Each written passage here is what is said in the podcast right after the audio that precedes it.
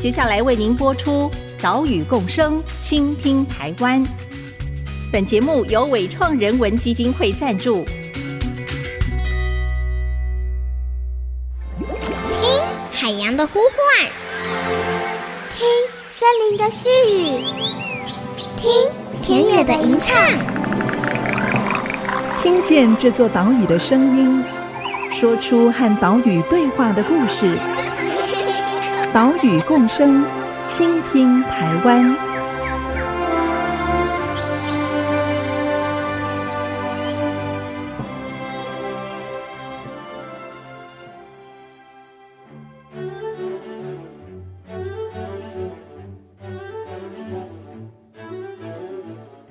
Hello，大家好，欢迎来到 IC 之音 FM 九七点五，收听岛屿共生，倾听台湾。我是袁长杰。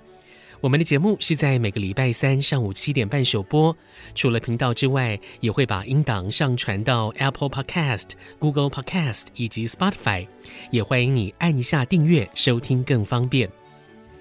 我们在先前两个礼拜带着大家前往台东的池上，来拜访野湾野生动物救伤中心，看他们守护野生动物的故事。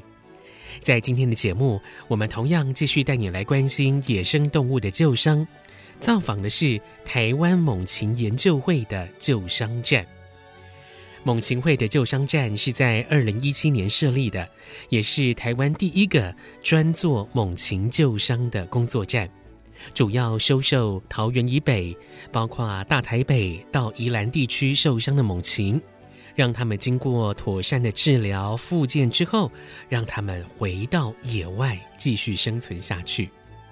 现在，我们就赶快出发，来拜访猛禽会救伤站的主任王灵敏兽医师。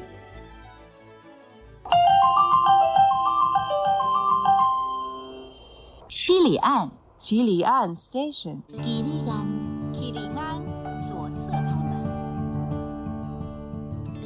今天呢，我们来到了位于北投的台湾猛禽研究会，拜访猛禽会的兽医师王玲敏兽医师。兽医师你好，你好，主持人你好。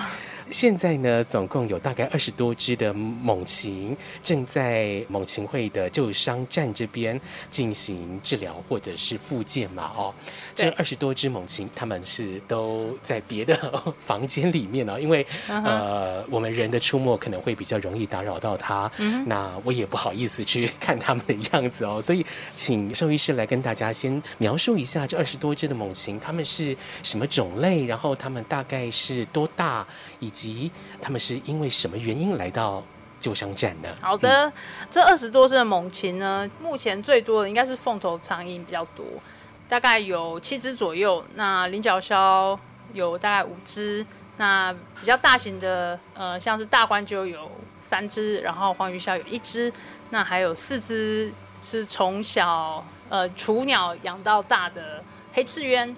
嗯，那凤头苍鹰的话呢，以幼鸟为为主啦。目前这七只里面有，应该只有一两只是成鸟。嗯，那剩下应该都是今年出生的幼鸟。那我虽然讲它是幼鸟，但是它们其实已经不是那种大家想象中很小的样子，就是它其实已经开始要开始离巢了吗？对、嗯，而且不止如此，这个时候的凤头苍蝇，它们其实已经开始要自立了。所以呃，现在凤头苍蝇呃来我们这边的是算是比较大的幼鸟，就是它可能已经开始有自我生存能力的幼鸟。虽然它叫幼鸟，嗯、是是，对。那猛禽会是在一九九四年成立的嘛？然后在前几年，二零一七年成立救伤站，才开始进行猛禽的救伤工作。时间这样算下来，是成立之后大概二十多年的时间，才开始做这个猛禽救伤工作。没错。那当时是为什么会有什么契机或原因开始进行这个救伤呢？嗯，会做救伤这件事情，其实。有一个很大的因素，可能跟我游水有关系，因为我本身 呃一直在做跟野生动物相关的工作。嗯，我大概从硕士毕业之后，我我是中兴大学兽医系兽医所毕业的。嗯，一毕业之后，先到特生中心的野生动物急救站去工作，所以其实我一直对野生动物的救伤都很有兴趣。那我在特生中心之后呢，我跑到了美国明尼苏达州那边工作，然后那个地方有一个。猛禽的医院，它就叫猛禽中心，嗯，The Raptor Center。因为为什么呢？因为它是可以说是全美国第一个，就是以猛禽为对象的一个医院。是。那我觉得是蛮荣幸能够去那边工作了两年。那其实我去了之后，我就会想说，哎、欸，这个学了一身的技能，一定要回国贡献一下。那我其实就有跟当时的猛禽会，其实我一直都是猛禽会的会员。我其实有提出说，哎、欸，有没有可能猛禽会成立一个救伤站，可以做猛禽救伤这件事情，就像美国那样。嗯，其实很多国家都有，不止美国。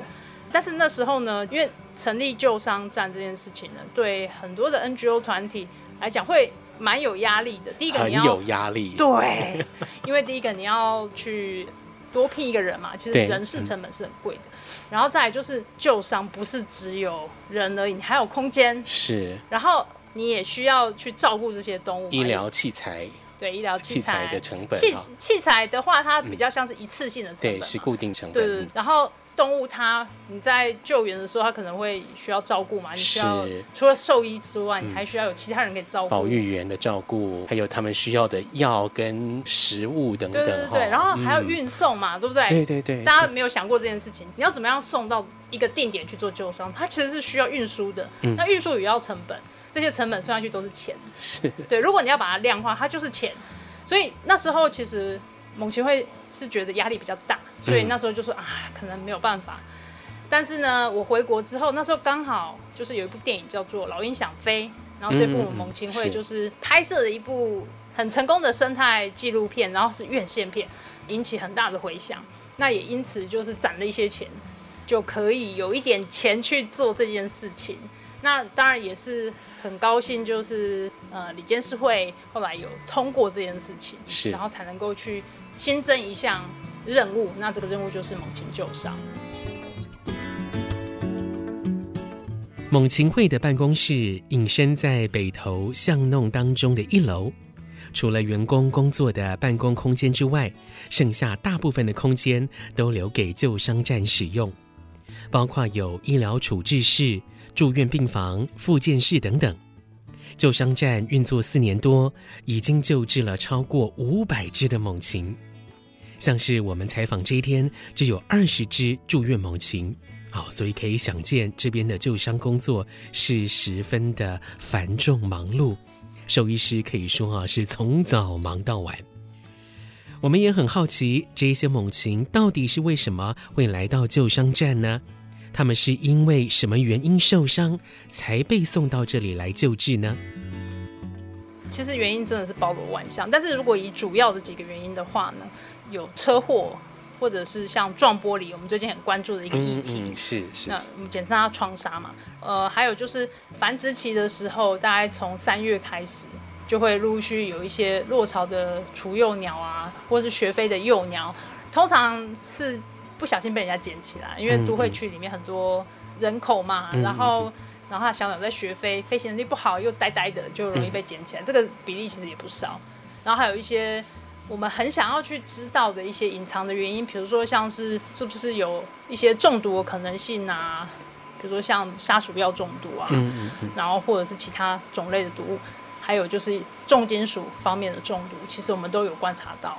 嗯，其实有一部分的猛禽是车祸受伤啊，撞玻璃受伤，对对对，就是窗纱受伤，是或者是在学飞的时候被捡食。那当然也可能会有一些是不明原因送过来的啊。那车祸跟撞玻璃的这一些猛禽，它在伤势上会不会有不一样的地方？就是它的伤势上会有哪些特征跟差异啊？当然，车祸它。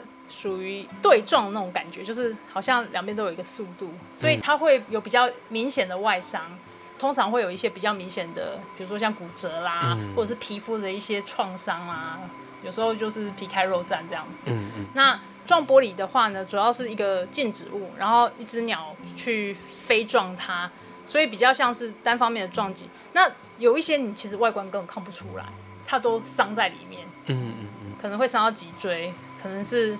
头颅内出血，甚至有一些头颅骨头甚至有骨折的，然后或者是他肺出血等等的，就不是那么明显可以从外表看得出来。那一般车祸比较能够从外表看出来，它有一些创伤，但是它的严重都会很严重。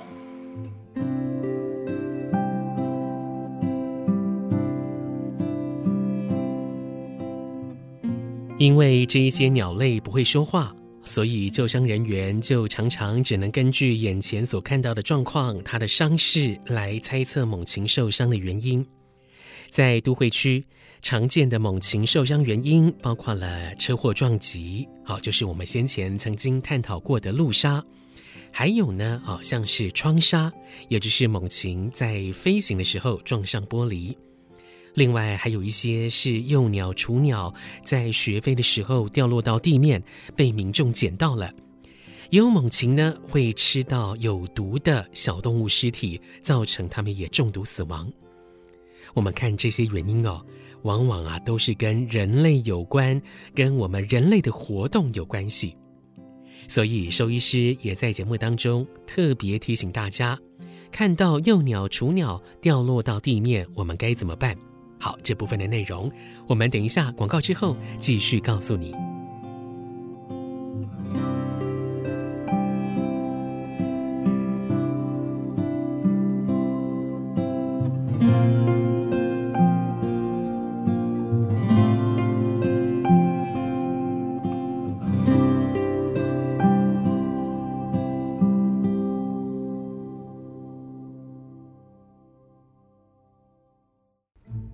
我们从以前到现在，就发现有很多送进来的幼鸟其实都是健康的。那我们其实会希望大家稍微停看听一下啦。就是如果今天你判断说这只小鸟它没有什么外伤，精神又很好，你可以帮它一个忙，就是把它放在相对安全的地方。IC 之音 FM 九七点五，欢迎回来，岛屿共生，倾听台湾，我是袁长杰。今天带大家造访的是台湾猛禽研究会的救伤站。刚刚听到了救伤站的主任王灵敏兽医师谈到，如果说我们在路上看到了幼鸟、雏鸟掉到地面，请记得要停看听，好，不要急着去帮忙哦。这是为什么呢？让我们来听兽医师详细的说明。我们从以前到现在就发现有很多送进来的幼鸟其实都是健康的。那它为什么会被捡起来？就是因为它学飞的阶段飞行能力不好，嗯，或者是它根本还不太会飞。在这个阶段，青鸟会慢慢的诱导它，然后会引导它上树啊，教它学飞啊等等的。但是民众呢，有时候觉得说，哎，鸟在地上很危险，他就把它捡起来。那我们其实会希望大家稍微停看听一下啦，就是如果今天你判断说这只小鸟它没有什么外伤，精神又很好。什么叫精神好呢？它可能还跟你要食物，嘴巴那边打开开的，就是啊，有一些比较小型的燕雀那类鸟，嗯，或者是它精神看起来是 OK 的，没有什么肢体上的问题。那其实你可以帮他一个忙，就是把它放在相对安全的地方。如果你觉得马路不安全，那你把它放在旁边相对比较安全的地方，比如说如果有树的话，放在树枝上啊。然后如果有一些比较低矮的围墙，也可以放在围墙上，就是。相对安全的地方，有时候你在都市，你要找绝对安全的地方，其实是很困难的。那其实鸟妈妈他们有时候在这样子的环境去育雏育幼，本来幼雏就要去经历学习这些事情嗯。那你如果把它带回去养，它养大在野放，他还是得经历这些事情。所以不如让妈妈去教它。但是如果你真的很不放心，很不放心把它捡起来了，送到救伤单位。请你务必务必要做一件事，就是告诉救伤单位确切的失货地点。哦，嗯，对，嗯嗯、这是非常非常重要。我们常常收受到一些救伤的动物，它的来源地是不明的。那我如果知道它有确切的失落点，我可以把它放回原来的地方，就是相对安全的地方嘛。嗯嗯嗯、甚至我们可以运用一些资源，像我们也租过吊车，用吊车把小鸟放回比较高的树或是巢里面，这个我们也做过。那其实你如果看鸟会的一些脸书的一些贴文，他们也会使用一些特制的伸缩杆去把一些雏幼鸟放到比较高的树上，所以我们其实很希望大家能够把资讯传递得很正确、很清楚。你就留个电话吧，然后写清楚你在哪里捡到的。如果能够留下 GPS 点位更好，就哪一个点捡到的，对我们来说是最好的。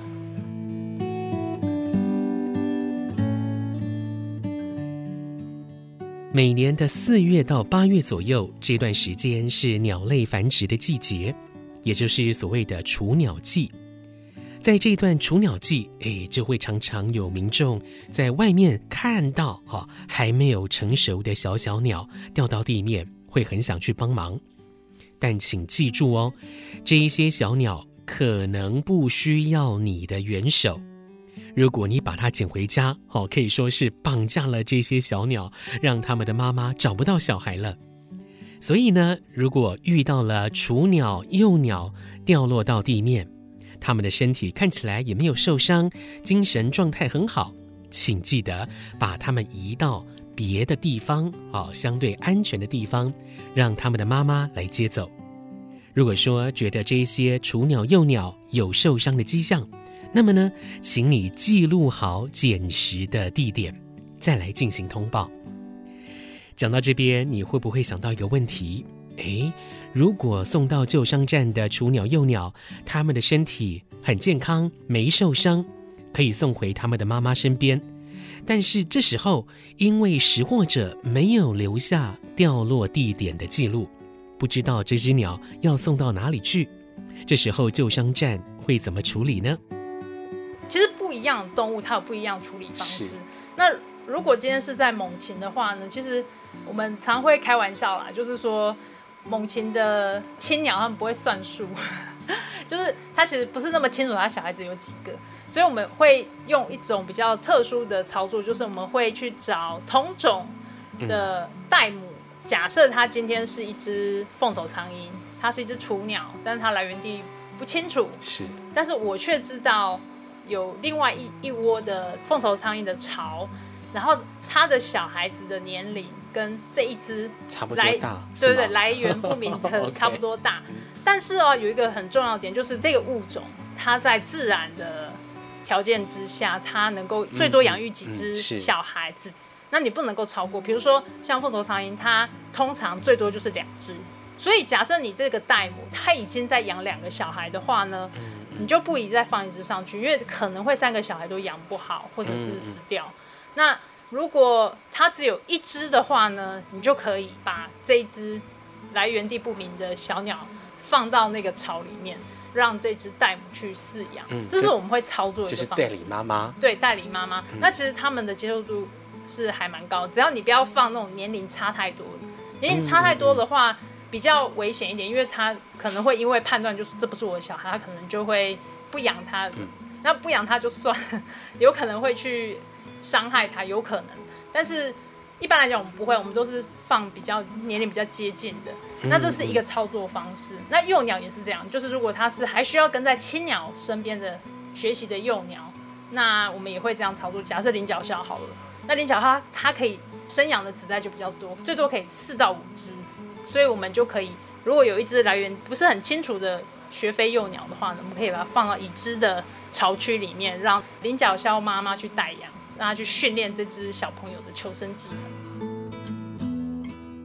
这一些不知道掉落地点的健康雏幼鸟猛禽，就只能让别的同种猛禽来担任代理妈妈的角色，让他们可以继续长大，学会飞翔，学会求生技能。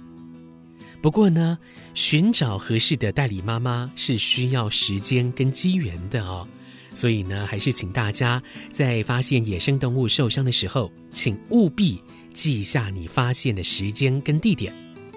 现在大家都有手机嘛，哦，所以可以把附近的环境随手拍下来。另外，在今天的拜访当中，王灵敏兽医师也特别提到了粘鼠板的危害。救伤站有收到了一些受伤猛禽。就是因为要去吃被粘鼠板粘住的动物，好，也导致自己被粘住了，哦，造成大量的羽毛掉落、皮肤撕裂伤，甚至呢发生骨折这样的伤害。在做救伤，其实很讨厌遇到就是粘鼠板，因为粘鼠板它这种东西呢。对我们来说是一个无差别的猎具哦，它是一个猎具吧，对不对？它是去捕捉，就是我们通常是不喜欢老鼠啦，所以希望把它粘在上面，然后让它死掉嘛。但是呢，如果你今天把粘鼠板放在一个比较属于室外的地方，或者是半开放的空间的话，你如果粘到了一些动物，或者是呢有一些你的非标的物种，比如说像是鸟类啦，或者是蛇类啦，或者是其他的动物，它可能会被粘住。那对我来说啦，猛禽它常常会因为想要去吃那些动物，不管是老鼠、蛇、嗯，蜥蜥蜴或者是鸟，它为了要吃上面的东西，所以它也被黏住。被黏住之后就非常非常麻烦，因为它们常常黏住，会挣扎嘛，会挣扎。嗯那羽毛都会失去功能，因为它那个粘液羽毛，如果你把它放到显微镜下去看，它的构造非常精密，它是有很多的小小的勾勾勾在一起，嗯，变成一个很精密的片状的一个构造。它如果被粘鼠板的粘胶粘到，基本上那个小沟与小沟沟道就被破坏掉了，所以它羽毛几乎是没有用。虽然你用了一些除胶的一些溶剂去把它除胶，然后再加上那只鸟，它又在粘鼠板上面挣扎啦，然后很害怕啦。紧迫，嗯，然后所以其实死亡率是很高的，所以我们觉得粘鼠板，呃，如果当然可以不要用，最好不要用。但是如果你今天真的要用的话，你最好是不要放在室外，因为它真的会粘到各种各种你意想不到的动物。处理被粘鼠板粘伤的猛禽，这个过程啊非常麻烦。兽医师通常会先进行麻醉，让猛禽睡着之后，再来处理这个粘胶，用溶剂去清洗。而且通常处理一次是不够的，要过几天等它们状况稳定下来，再洗个两三次，才能完全把粘胶去掉。有一些猛禽因为羽毛受损的太严重啊，或者是有其他的伤口或骨折，这样子啊就需要更久的时间才能复原。所以呢，请大家千万千万不要在户外或者是在半开放的空间使用这一种粘鼠板。等一下播出的是岛屿行动家单元，岛屿共生，倾听台湾。我们下个礼拜再会喽，拜拜。